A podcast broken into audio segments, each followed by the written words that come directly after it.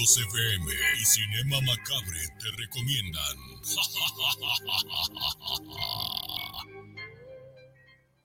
Los comentarios vertidos en este medio de comunicación son de exclusiva responsabilidad de quienes las emiten y no representan necesariamente el pensamiento ni la línea de guanatosfm.net.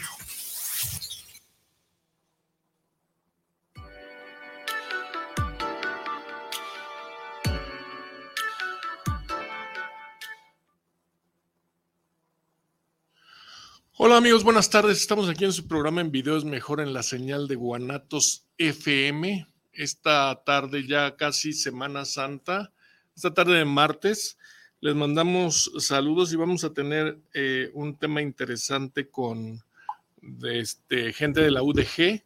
Quédense con nosotros y este y vamos, les recordamos que pueden mandar sus mensajes aquí a la señal de Guanatos FM el teléfono ya lo conocen. Y bueno, vamos a tener un tema de sexo con gente de la Universidad de Guadalajara. Quédese con nosotros y nos puede mandar mensajes. Y eh, vamos a, a conectarnos. Hola, ¿qué tal? ¿Cómo estás? Damos la bienvenida a nuestra participante por medio de Zoom. ¿Cómo estás? Hola, ¿qué tal? Buenas tardes. ¿Sí ¿Me escuchas? Sí, sí, escucho muy bien. Perdón, deja acomodarme esto. no te preocupes. ¿Desde dónde estás? Yo también digo, ay. No, está bien. ¿Desde dónde estás? Aquí estoy, este, en Guadalajara.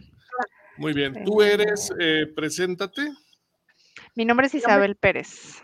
Isabel, ¿cómo estás? Gracias por estar aquí en la señal de Guanatos y aceptar la invitación. Tienes un curso interesante en estos días, ¿no?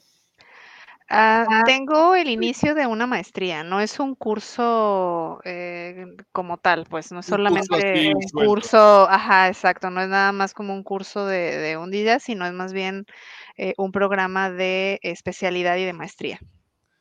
Platícanos un poquito los detalles técnicos, duración, y dónde vas. ¿Es en línea? no, es totalmente presencial, pero eh, la asistencia es solamente una vez al mes. Es una maestría en sexología clínica y la especialidad en sexología educativa eh, por parte del Instituto Mexicano de Sexología. ¿Sale? Y, ¿A quién va dirigido? Va dirigido a, eh, la maestría sí va dirigida específicamente a médicos y psicólogos, personas que hayan estudiado medicina o psicología eh, eh, va dirigida a la maestría en sexología clínica. La especialidad en sexología educativa la puede estudiar cualquier persona sin importar su profesión. O sea, nada más tienen que estar, eh, sí, tener una licenciatura, pero no importa cuál sea esta. Solamente para la maestría en clínica, si es necesario que sean psicólogos o médicos. Y ya en la cuestión de detalles técnicos, ¿cuál es la duración? Ah, ya me dijiste cuántos meses, ¿no? No, no, no, no, no, creo que no te lo había dicho. La, especialidad en sexología clínica dura dos años y la maestría dura tres años. Ok, ¿y alguien, el, este, esto lo maneja la Universidad de Guadalajara? No, es el Instituto Mexicano de Sexología. Ah, ok. Eh, la sede del Instituto Mexicano de Sexología está en la Ciudad de México. De hecho, eh, o sea, tiene varios años que no se abría grupo acá en Guadalajara y eh, pues vamos a, empezar este fin de semana. Empieza ya la primera generación de acá de, Guadalajara, este, que va a retomar y tenemos la idea de abrir cada semestre. ¿no? Lo, ideal, mientras se junte el grupo, se va a abrir.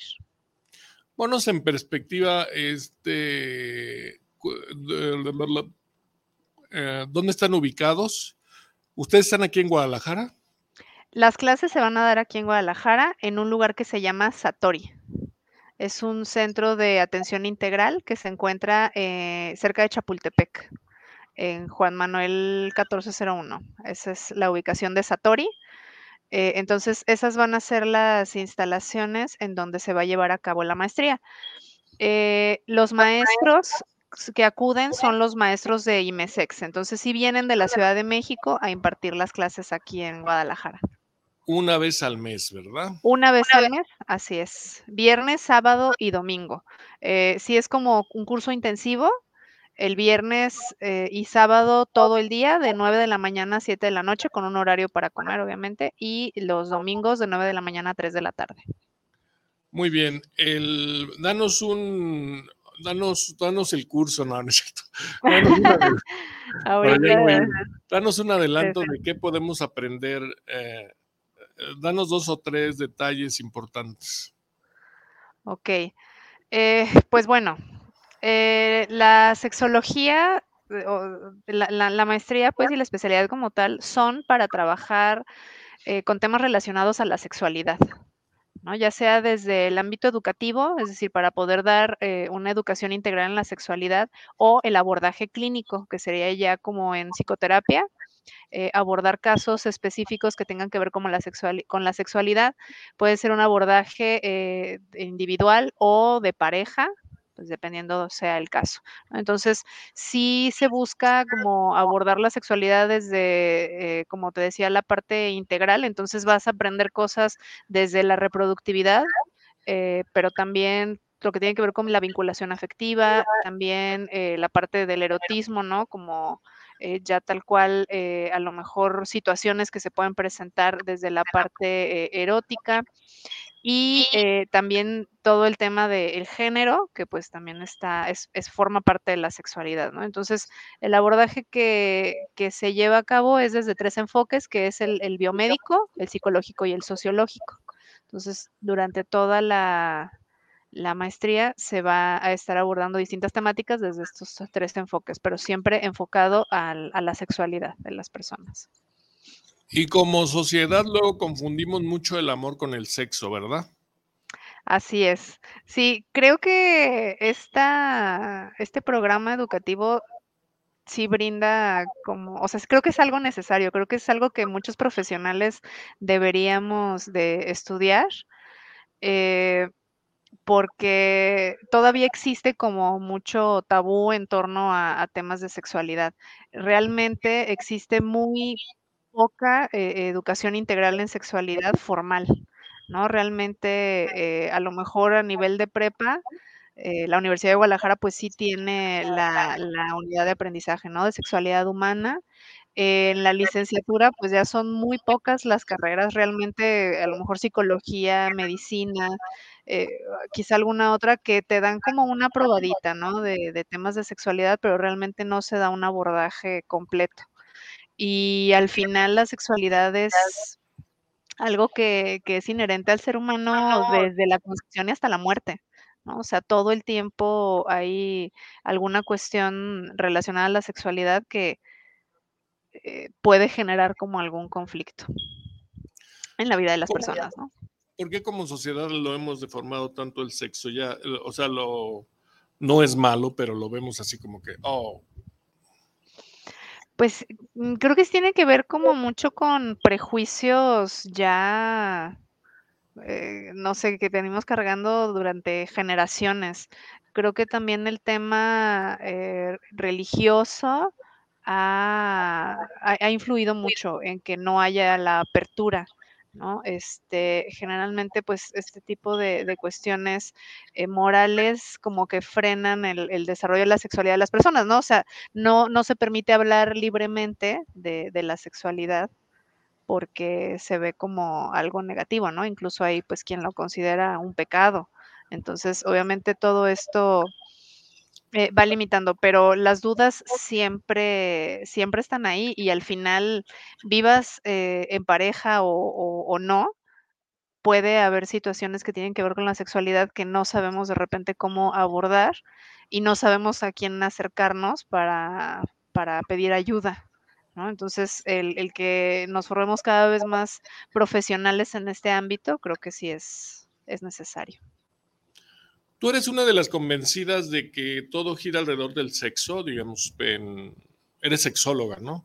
Sí, yo soy sexóloga. Ok, ¿eres una de las convencidas de que todo lo que hacemos en el día gira alrededor del sexo? Ponnos unos ejemplos. Eh, gira alrededor del sexo en sentido de, eh, o sea, sexo como tal, relaciones sexuales, el coito, o sea, como... Sí, no, no, no, no, como que... ¿A qué te refieres? Por ejemplo, la café, la, el logotipo de Malboro o la cajetilla. Dicen que es un, un, pene y todo eso. Este, fíjate, no lo puedo decir yo. Dime si, no estamos... Decirle, este, decirle a los órganos sexuales por su nombre de repente genera hasta problema, ¿verdad? Llamarle pan pan al pan al pan y vino al vino, ¿no?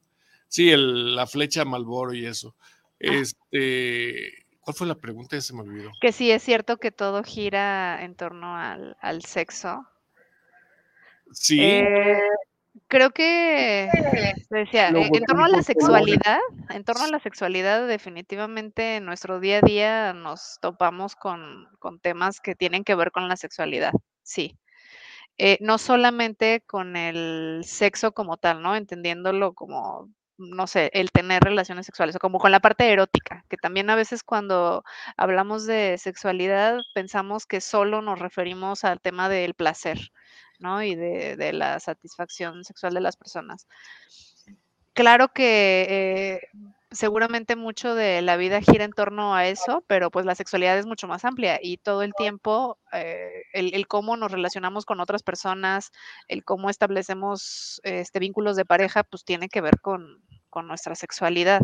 El cómo vamos construyendo incluso nuestra propia identidad tiene que ver con la sexualidad.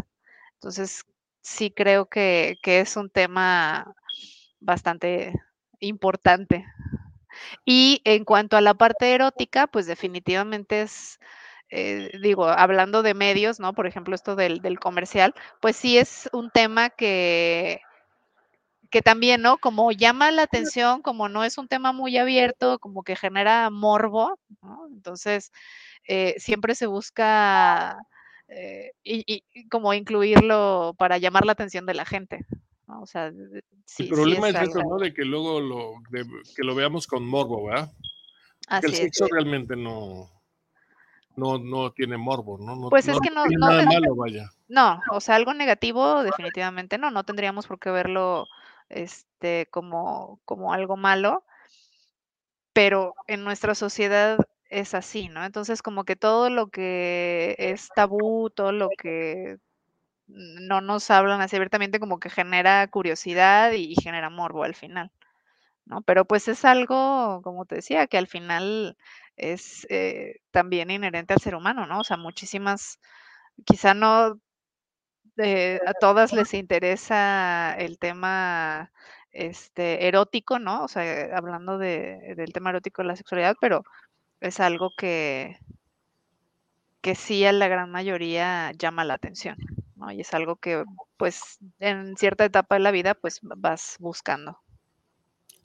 ¿Cómo ves tú a nuestro país, a México, en relación al sexo en comparación con otros países? Mm, pues creo que... Adelantados, adelantados. Mm, creo que todavía falta, eh, sobre todo en temas de educación integral de la sexualidad, ¿no? O sea, hay eh, países en donde desde edades tempranas se educa a niños y niñas en, temáticas de sexualidad.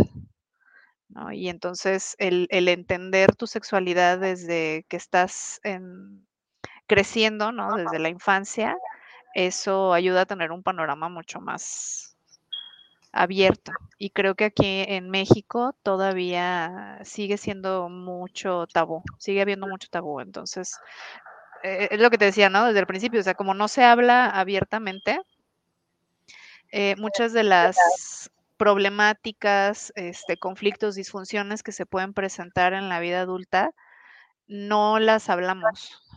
¿No? Como que nos las guardamos. Preferimos no tocar el tema y... Preferimos, exacto, y aprender a vivir con, esos conflictos, ¿no? Porque nos da vergüenza o... Eh, y, no... que nuestros hijos salen a la calle y, cualquiera puede hablarles de sexo, ¿no? Por supuesto, y el acceso a la información ahorita es, o sea, en internet ellos encuentran muchísima información y no siempre es la más adecuada, ¿no? Pero el acceso está. Claro. Oye, una pregunta de nuestro público, Inés Ramos, ¿cómo le puedo hablar de sexo a mi hijo adolescente? Ok. Eh, para hablar de sexualidad con niños y adolescentes, creo que es muy importante partir de lo que ellos ya saben, ¿no? O sea, como, o explorar dudas muy específicas para no hacernos bolas y tratar de inventarnos una historia, eso también es importante, el, el decirles, hablarles con honestidad y las cosas como son, ¿no? Porque al final en algún momento o alguna persona les va a dar la información. Y qué mejor que sea alguien de confianza y alguien este, de la familia como sus papás directamente, ¿no? Entonces, eh, lo mejor es eh, primero explorar cuáles son las dudas, ¿no? ¿Cuál es el conocimiento previo que ya tiene? ¿De dónde surge la duda? Y eh, pues sí, saber qué es qué es específicamente la, duda que tiene el, la o el adolescente y partir de ahí. Y si es información que como papá o mamá no tenemos, creo que también es válido decirlo, ¿no? Este, como decir, no, pues no tengo idea o me genera vergüenza o no sé cómo, cómo hablar de esto a mis hijos, también puedes buscar este, el apoyo de, de algún profesional para abordar esta temática, ¿no? O sea, aunque vayan este, como familia a, resolver las dudas, creo que también es, algo bastante válido. Sí, hay un cierto bloqueo, ¿no? Sí, a muchos papás les da mucha vergüenza. pero con nuestros hijos es un poquito el bloqueo, ¿no? Sí, eh, muchas personas piensan que hablarle de sexo a los adolescentes es invitarles a, que eh, ellos exploren, ¿no? Y no necesariamente. O sea, realmente cuando, cuando tienes toda la información necesaria, puedes tomar decisiones más conscientes. Este, que es lo que sucede en otros países, ¿no? O sea, México tiene índices altísimos de embarazo adolescente, por ejemplo, que en lugares este, en donde la educación de la sexualidad se da desde edades tempranas, no sucede así. Entonces, no necesariamente por hablarle de sexo a mis hijos quiere decir que el día de mañana van a salir y van a buscar luego, luego, ¿no? Con quién tener sexo. Porque al contrario, ya voy a tener la información y ya me la voy a pensar porque ya sé que, cuáles son los riesgos que puede pasar, ¿no? Pero también educar solamente desde el miedo no va a ser, o sea, que es algo que se ha hecho en nuestro país, ¿no? Como siempre meter miedo y no, es que, o sea, desde el es pecado, eh, eso está mal. Eh, no, no, no, no, el no dejar que pregunten ciertas cosas genera más curiosidad a que les habláramos abiertamente de, de, lo que sucede, ¿no? Y les diéramos todas las opciones además. Claro, Alejandro Madrigal dice, ¿se les tiene que ahora a los hijos por, por los nombres de pene y vagina o disfrazarle los nombres? No, lo ideal es nombrar las cosas como son. ¿no? O sea, el pene es el pene y la vagina la vagina y la vulva, ¿eh? Al pan pan y al vino vino. Sí, sí, porque, o sea, al momento de nosotros ponerle sobrenombres, de alguna manera eh, ya estamos dando un mensaje de que es algo de lo que no puedo hablar abiertamente que es algo a lo mejor negativo y eso, esa sensación va a generar también en, los, en, los chicos, ¿no? Este, niños o niñas, como de, no, pues no le puedo decir cómo es.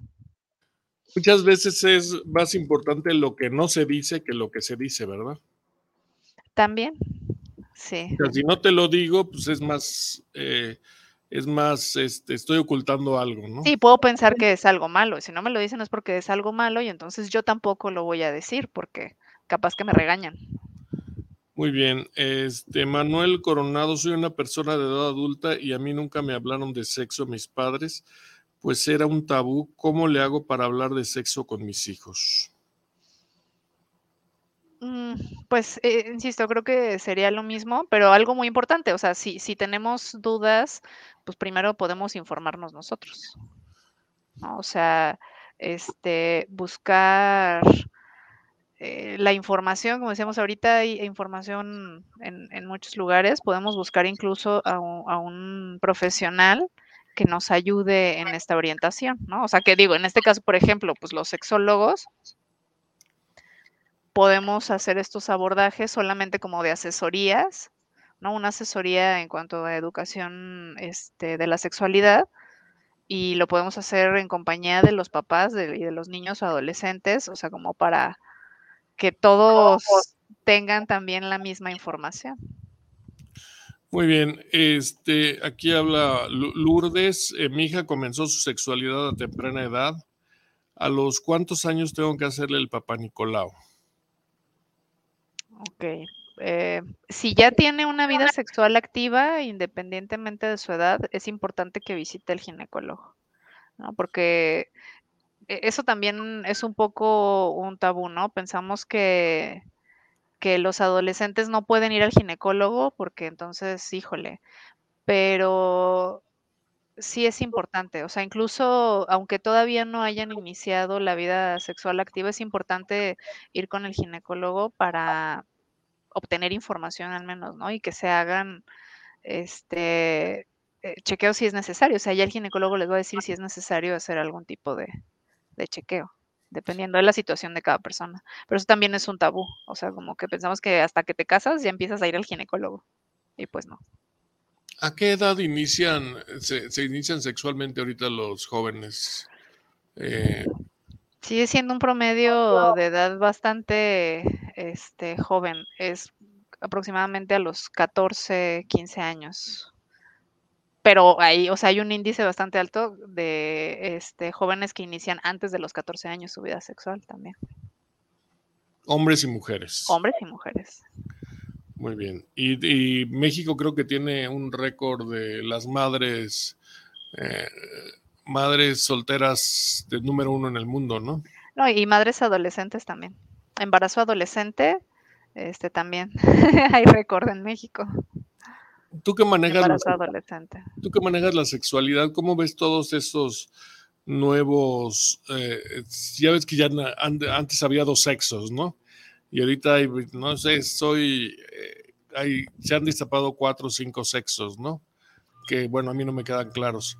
Pero, ¿cómo ves eso? ¿Es una, es un conflicto, mm, es un conflicto de las personas o qué es? Eh, pues creo que es un conflicto para las personas que fueron educadas a la antigua, ¿no? O sea, al final, eh, desde términos biológicos, la medicina avanza, la ciencia avanza y se siguen haciendo estudios respecto a los estados intersexuales, ¿no? O sea, hablando de sexo específicamente, porque serían las características este, físicas, biológicas, anatómicas, fisiológicas, todo esto que tiene que ver eh, con la diferenciación sexual. No solamente existe hembra y macho, sino que existen estados intersexuales. Y ¿Estás de acuerdo con existen, eh, pues es que no es que esté de acuerdo, es que, eh, o sea, se han descubierto científicamente que existen los estados intersexuales, o sea, existen personas que tienen un cromosoma distinto y esto puede llevar a, que su fisiología cambie y, y no Digo, porque en algún momento se consideraron como enfermedades, pero esto es más común de lo que pensamos. ¿no? Y, y, no genera una enfermedad en el sentido, este, o sea, no todas generan como conflictos a la salud. Entonces no pueden considerarse enfermedades como tal, simplemente son características eh, genéticas, ¿no? Biológicas distintas que, que, que, no entran como en este binario de hembra y macho. estas características existen y muchas veces eh, ni siquiera lo sabemos. ¿Por qué? Porque no nos hacemos un perfil genético, porque hay, hay ciertas eh, condiciones intersexuales que no se, no se notan tan evidentemente. Habrá unas que sí, pero no todas. Entonces, este, todavía eh, se busca como encasillar, ¿no? Como de ah, hombre, mujer, porque pene y porque vagina y si se encuentra algo que no sea a lo mejor eh, visiblemente definido como tan definido en una u otra, de todos modos busco meterlo en una de las categorías porque así tiene que ser. Pero puede ser un estado intersexual, ¿no? Solo que nos cuesta mucho trabajo el, pensar en, otros términos que no sea este, este binario, pero los estados intersexuales existen, ¿no? Ya cuando hablamos de género, esto es otra cosa totalmente distinta, estamos hablando de otro mundo totalmente diferente, porque el género tiene que ver con... Eh, eh, las características que se asignan socialmente. Es una construcción eh, social, ¿no? El, lo femenino lo masculino todas estas características no son biológicas, ¿no? O sea, que una mujer le guste el rosa y tenga que usar el cabello largo y el maquillaje y la vestimenta o ese tipo de cosas, eso no es biológico, eso es algo que hemos construido como sociedad. Eh, danos un, eh, digo, no, no por morbo, pero de los estos eh, estados, danos un panorama, ¿no? De cuáles son, pues, creo que son seis o siete, ¿no? Los estados intersexuales. Sí. Mm, pues es lo que te digo, o sea, al final sigue siendo un campo que, se sigue investigando. O sea, yo no soy experta en, estados intersexuales. Existe este, el síndrome de Turner, el síndrome de Klinefelter, existe eh, también el de Rokitansky, que no me acuerdo todo el nombre completo, pero son igual, ¿no? O sea, variantes genéticas que pueden este, influir también en diferencias anatómicas ¿no? y fisiológicas. Gerardo Mendoza, bueno, toma, saludos a la invitada y bueno, ya como que contestaste la pregunta, ¿qué se entiende por intersexual? Lo que estás diciendo, ¿no?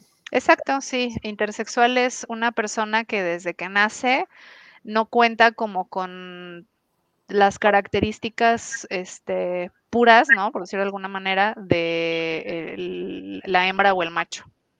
O sea, que estamos acostumbrados que este, las hembras pues tienen ciertos cromosomas, ¿no? O sea, son eh, cromosomas XX, el macho tiene XY, eh, las mujeres tienen vulva, vagina, los hombres tienen pene, eh, ¿no? En cuanto a órganos internos, también tienen, o hay como cierta estructura y una persona intersexual no cumple o, no tiene características diferentes, pues, que, que este, este binario. Puede ser a nivel genético, puede ser a nivel este, también eh, como de producción de, las células reproductoras, puede haber eh, variantes en órganos sexuales internos o externos. Y como sociedad muchas veces no estamos preparados para eh, convivir con esas personas, ¿verdad? Pues sí, o sea, volvemos, ¿no? Que México también en ese sentido todavía eh, nos falta quizá avanzar, porque sí hay otros países en donde se reconoce ya los estados intersexuales como un sexo más, ¿no? Entonces, pues aquí todavía no, o sea, y, el, acceso también a esta información es, limitado, o sea, no todo el mundo, realmente... Eh, o sea, tiene que ser como un médico, a lo mejor especialista en, en todo esto, ¿no? O, eh, profesionales, vaya, que ya están como muy empapados de esta información, pero no es una información que te presenten en la tele, ¿no? Por ejemplo. Este tema, eh, digo, se llegó con, digo, ahorita le ayuda mucho las redes sociales, le, lo, beneficia las redes sociales o lo complica? Digo, a lo mejor siempre han existido, ¿no? Pero en las redes sociales hay más información. Pues yo creo que depende, depende de cada quien, ¿no? O sea, quien está cerrado, cerrada a, que las cosas sean diferentes a como se las enseñaron, seguramente va a ser una complicación que haya tanto flujo de información ahorita. Pero para otras personas puede ser totalmente un beneficio, ¿no? El que se pueda eh, comunicar fácilmente toda esta información.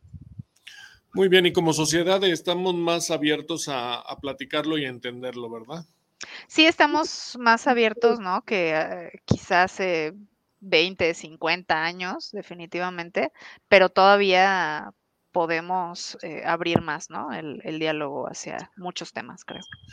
Muy bien, vamos a, te agradecemos la entrevista. Vamos, de, danos por favor la información eh, general, donde se pueden anotar, que la vamos a poner aquí abajo, ¿no? De este, este, programa se queda aquí en Guanatos FM.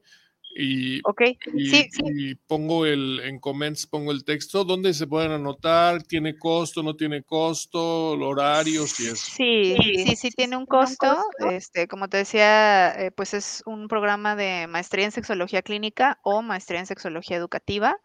La, perdón, la especialidad en sexología educativa tiene una duración de dos años y la maestría dura tres años. Los horarios son los mismos, es un viernes, sábado y domingo al mes, de 9 de la mañana a 7 de la noche. Y eh, para pedir más información o comenzar proceso de inscripción, pueden comunicarse conmigo eh, vía WhatsApp al 3327 83 80 46 o en la página de Facebook de Sexología Guadalajara. ¿Por qué es importante que, que, este, que tomemos este curso?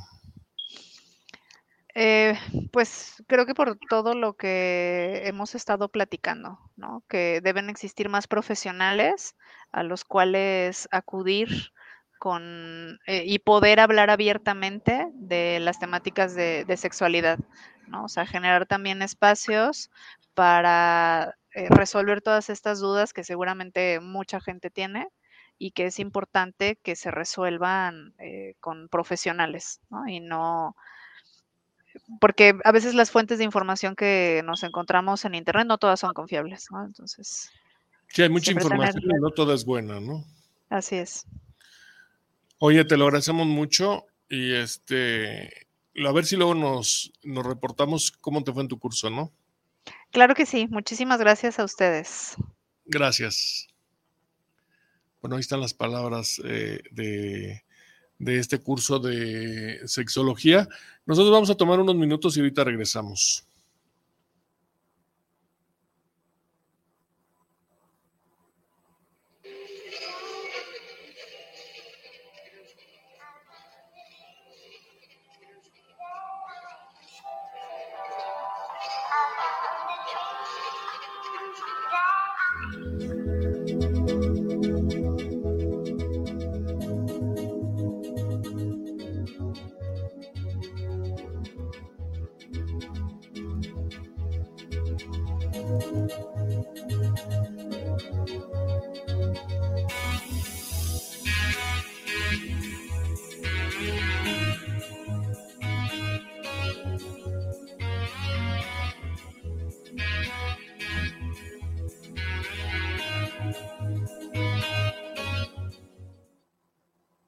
Te invitamos todos los sábados en punto de las 8 de la noche en tu programa Movimiento de Dementes, donde tendremos a grandes invitados donde juntos aprenderemos en la señal de Guanatos FM.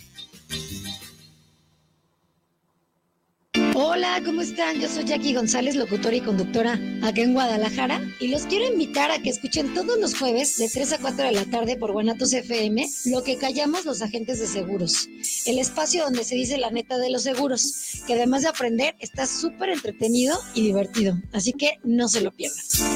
Te invitamos a escuchar todos los martes a las 11 de la mañana Terapiarte con el coach y psicoterapeuta Omar Cabrera y la terapeuta holística Olga Corona por la señal de guanatosfm.net y a través de Facebook por Guanatos FM Network.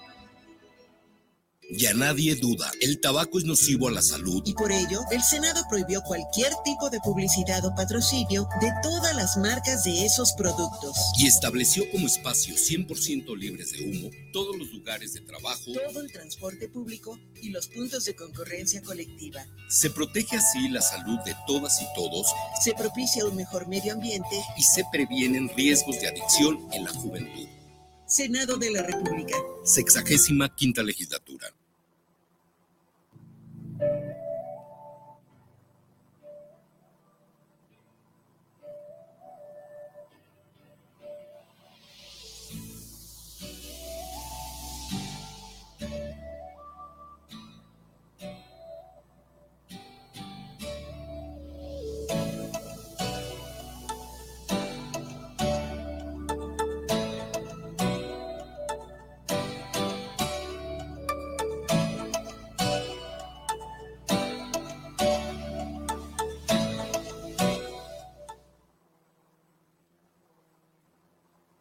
Muy, buen, muy bien, continuamos aquí en Guanatos FM, en videos mejor. Bueno, pues ahí están esos cursos. Recuerden que aquí eh, promocionamos, si usted tiene un curso de capacitación o, algún evento, eh, llámenos y con gusto le hacemos una entrevista. El, este, como este curso que nos acaban de promocionar de maestría de sexología, que bueno, que me parece muy interesante. Entonces llámenos y, vemos todo esto.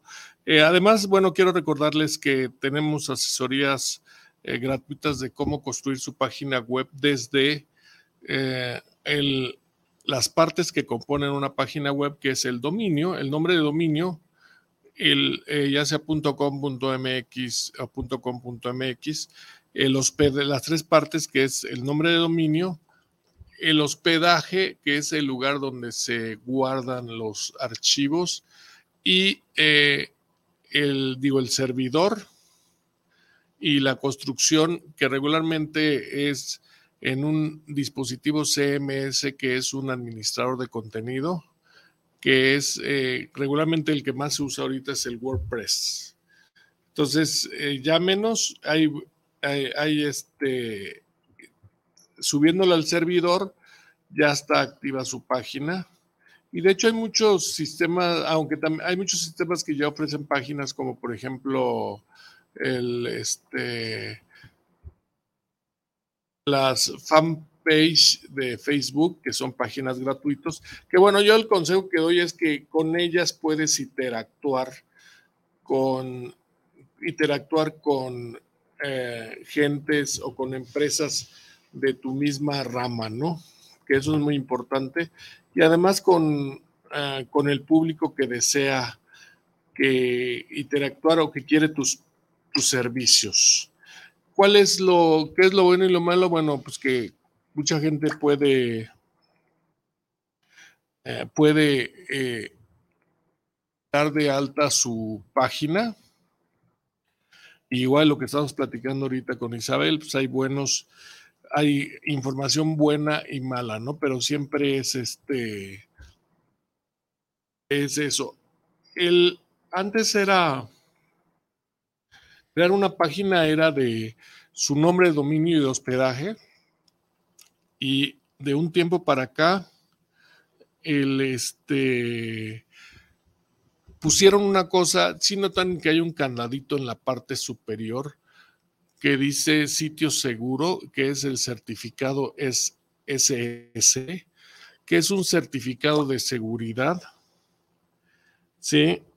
Que es un certificado de seguridad que nos indica que estamos en un sitio seguro. Pero para serles sinceros, bueno, pues el, eh, Víctor Daniel Sánchez manda saludos para el programa. Dice, ¿también hacen aplicaciones móviles? Sí, sí, también hacemos aplicaciones móviles. El, aquí te dejo el teléfono, Víctor. y este, el, las aplicaciones móviles, ahora, una, bueno, qué bueno que Víctor tocó este tema. Hay una cosa que tienen que diferenciar, o sea, ¿realmente les sirve una aplicación? O le sí, es más, saben ahorita que ha agarrado mucho énfasis las páginas de hechas por WhatsApp.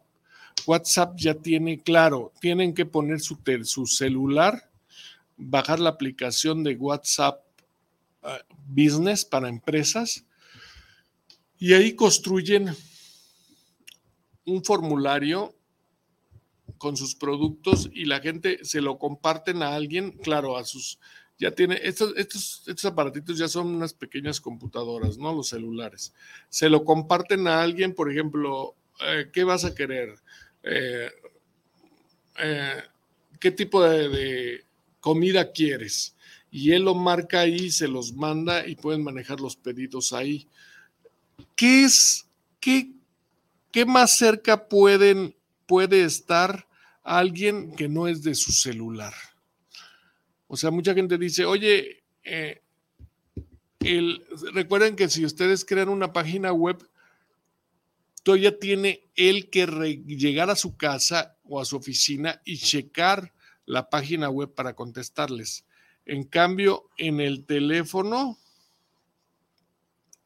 inmediatamente tiene la información y puede eh, contestarles y, y este y tomar una decisión. Acuérdense que entre más rápido tienen la información, más rápido pueden tomar una decisión para, eh, para, para solucionar su asunto. Ahora, las aplicaciones, yo siempre digo, si van a hacer una aplicación, es más complejo. Aplicación, aplicación, perdón. ¿Por qué? Porque tienen que, ¿saben cuántas aplicaciones aparecen al día? No sé. 5 mil, 10 mil aplicaciones nuevas. Estamos en un mundo de aplicaciones. Entonces ustedes tienen que crear su propia aplicación, no sacarla. Si quieren comercial, tienen dos formas. Si quieren comercializarla en, en este, si quieren comercializarla en, en, la Apple, ah, en la, en la Store, ya sea para Android o para o, para este para la otra compañía.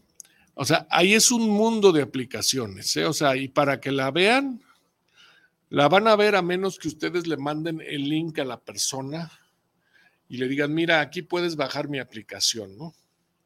Pero esa necesita, eh, ojalá la bajaran rápido, pero necesita estar bien diseñada respecto a, a, la instalación, ya sea para Android o para iOS. Entonces, yo lo que les recomiendo es una página web y van a decir, oye, pues una página, sí, pero tú no necesitas, necesitas este internet para comunicarte. Entonces, pues, hay una forma en, en Internet de hacer sus aplicaciones con WhatsApp, ponga, crea, generar una aplicación con WhatsApp. Entonces pueden crear, ¿cuál es la aplicación realmente? Si nos ponemos así a pensar, es que haya un intercambio de información. Es un, o sea, un formulario en el cual preguntamos y nos contestan. Es como, oye, ¿qué tipo de comida quieres? Ah, quiero este, este y este. Ese es un formulario de, aplicación y esa es una, una aplicación, ¿no? Entonces, el, este, eso más o menos les, ustedes, hasta ustedes mismos lo pueden hacer y si no, con mucho gusto llámenme y les, les paso los links. Y crear una aplicación ya implica meterse en lenguajes de programación y, y este, y siempre que creen la aplicación, hagan un estudio si realmente vale la pena. Ya les puedo yo decir que, no hay nada nuevo bajo el sol, ¿eh? Porque dicen, oye, voy a crear una aplicación que, que llame un carro. No, pues ya existe. O sea, una aplicación en que se conecte la gente para tener nuevos amigos y, y este y ya, ya eso ya existe, o sea, realmente necesitan analizarlo bien. Una aplicación para encargar comida o esto, lo otro. Realmente son pocas las aplicaciones que han sido un hit de los últimos años. Entre ellas, ¿qué les puedo decir? O sea, es Uber, ¿sí? Es Uber, es otra que conozco ahí, el esta que nació en, San Francisco, el Airbnb, que es unos chavos que tenían ahí un departamento y tenían una cama inflable y querían rentar esa, parte. Y nació en 2004, 2005, se llama Airbnb para rentar y ya después de ahí rentan eh, lo que creen que es este, que a mí me parece una idea maravillosa Airbnb, o sea, porque antes nada más llegabas a, rentabas un hotel y no tenías para dónde moverte. En cambio, Airbnb tiene ofertas en, en diferentes ciudades muy atractivas, desde 10 dólares 20 la habitación, y estás en el lugar, no tienes que gastar los 100 dólares en un hospedaje. Entonces, ese es, eh, ese son aplicaciones, ¿sí? Y también están respaldadas con página web. O sea, la página web es una cuestión que está este, respaldada ahí en la, en la, con la aplicación. Pero usted, la verdad que si quiere hacer algo, si haga un estudio antes, si lo que va a ser no existe ya en el mercado, recuerden que ya casi, casi no hay nada nuevo bajo el sol, ¿no? Entonces, si van a diseñar algo, y otra de las cosas que aconsejo es que ustedes tengan, sean totalmente independientes. Perdón.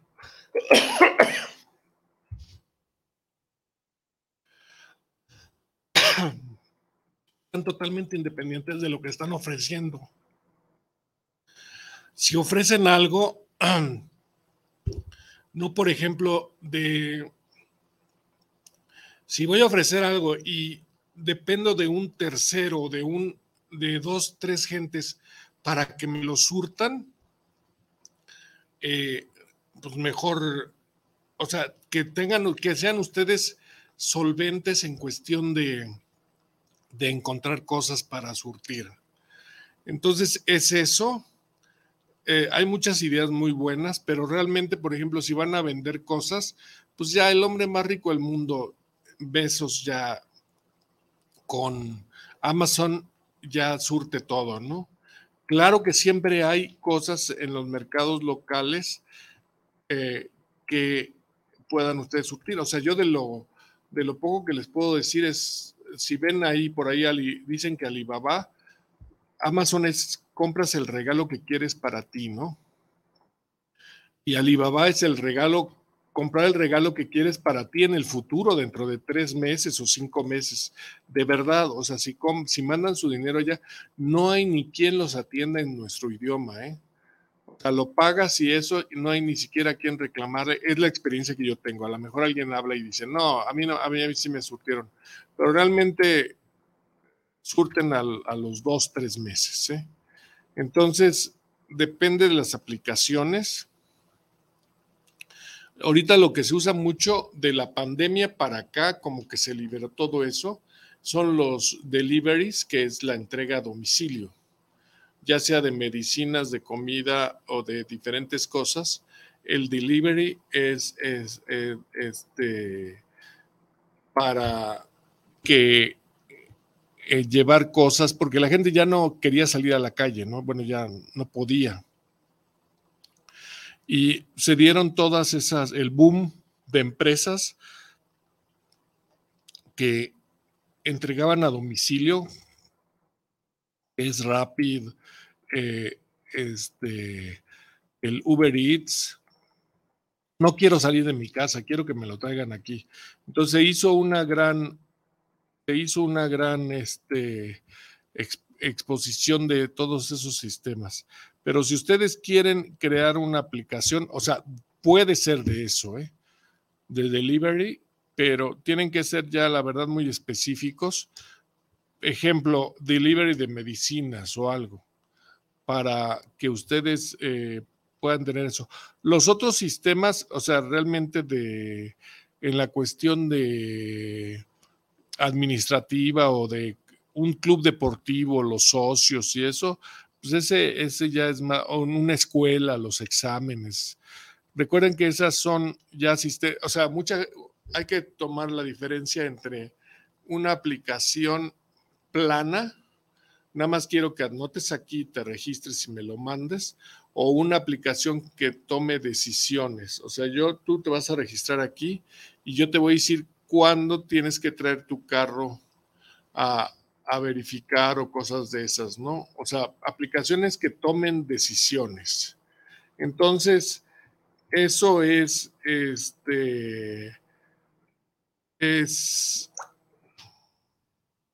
es eh, Gerardo Telles. ¿Qué opinas sobre la inteligencia artificial? Bueno, la inteligencia artificial ya vi una aplicación ahí que tú le pones eso, pero a final de cuentas sí debes de tener una, como una, una, como que un panorama general de qué es lo que quieres. Hasta ahorita hay uno de que ponme el código de para un para un este un, un Airbnb, ¿no? Y ya pone el código, pero siempre recuerden que la programación es como un traje hecho a la medida tú me puedes entregar un programa, pero siempre va a haber un detallito, o sea, va a haber un detalle que, ah, exactamente quiero que haga esto. Es ahí el problema que tenemos luego los programadores que dices, a ver, esta se va para acá y esto viene para acá, pero exactamente quiero que haga esto. Pero la inteligencia artificial yo creo que son, es son unos códigos que, que están programados y como su nombre lo dice, ya están programados para eso. Y le dices, oye, quiero un control de almacén, él ya tiene los campos, o sea, nombre, el paquete, el peso, o sea, todo lo inherente al... pero eso ya lo, lo diseñó un programador. ¿Cómo se llama el, este, el, más de inteligencia artificial ahorita? bueno, se fue el avión, pero a final de cuentas les tira unas líneas, unas líneas de programación, pero si no saben ustedes o no están acostumbrados, o sea, para ustedes es igual este X o Y. Ahora, yo tengo, yo que tengo tiempo diseñando, dedicándome a esto, le voy a decir, nadie les enseña, o sea, la mejor forma de aprender, como cualquier cosa, es haciendo, haciendo, haciendo para que ustedes diseñen, diseñen, diseñen, ¿sí? Y a final de cuentas va a haber un día en que ustedes ya van a, van a hacer el programa que ustedes quieran. Recuerden que la experiencia hace al maestro y ustedes tienen que pues diseñar entre más programas hagan, por ejemplo, si dedican a programar y dicen, ah, oye, me pidieron un, un, programa de un taller mecánico. El segundo que les llegue, pues ya tienen esa idea tienen, claro que los clientes luego son medio así de, no, es que yo quiero exactamente que haga esto y eso, y tienen razón, ¿no? Entonces, el, el programa, ¿sí? Exactamente esa es la cualidad del programador, hacer un traje a la medida de cómo lo quiere el cliente. Esa es la cualidad del programador. Bueno, pues eh, se nos acaba el tiempo. Mi nombre es Héctor Serrano Gastelum y esto fue su programa en Videos Mejor. Nos vemos mañana. Tenemos un programa interesante. Eh, va a venir, déjenme les digo, ¿quién va a venir? Tenemos a... ahorita les digo un segundo. ah, ah tenemos eh, la pintura un programa de pintura, un curso de pintura de María Pintura Burgos, ¿sí? Que es un curso que ustedes pintan y, les enseñan ahí, están en el curso y están pintando. Inclusive se echan su vinito tinto, creo, y eso. Entonces es interesante para que se inscriban. Mañana vamos a tener la información. Recuerden que mañana el programa es a las 5 de la tarde para que lo vean. Bueno, mi nombre es Héctor Serrano Gastelum y nos vemos mañana. Gracias, Israel.